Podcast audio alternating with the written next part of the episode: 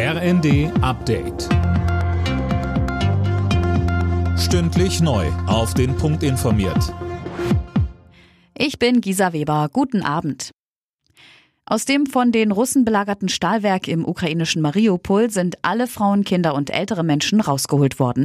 Das hat die Regierung in Kiew bekannt gegeben. Was aus den ukrainischen Soldaten wird, die sich dort noch immer verschanzt halten, ist unklar. Es soll diplomatische Vermittlungsversuche geben, um die Militärs zu retten. In Moskau laufen unterdessen die Vorbereitungen für die große Militärparade zum Sieg über Nazi-Deutschland am 9. Mai. In der Ukraine wird davor gewarnt, dass die Angriffe der Russen vor diesem symbolträchtigen Tag noch zunehmen könnten.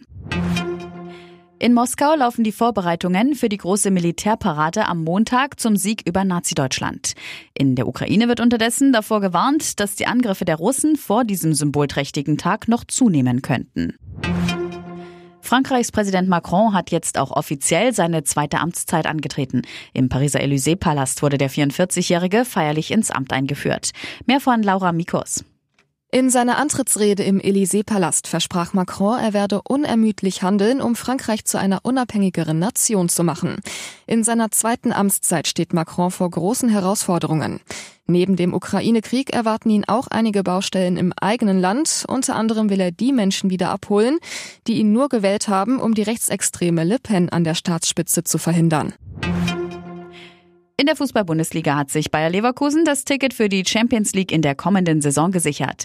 Bei der TSG Hoffenheim war die Werkself mit 4 zu 2 erfolgreich. Die Berliner Hertha ist nach dem 1 zu 2 gegen Mainz noch nicht endgültig gerettet. Die weiteren Ergebnisse Freiburg Union 1 zu 4, Fürth Dortmund 1 zu 3, Köln Wolfsburg 0 zu 1 und Schalke steigt auf und spielt in der kommenden Saison wieder in der ersten Liga.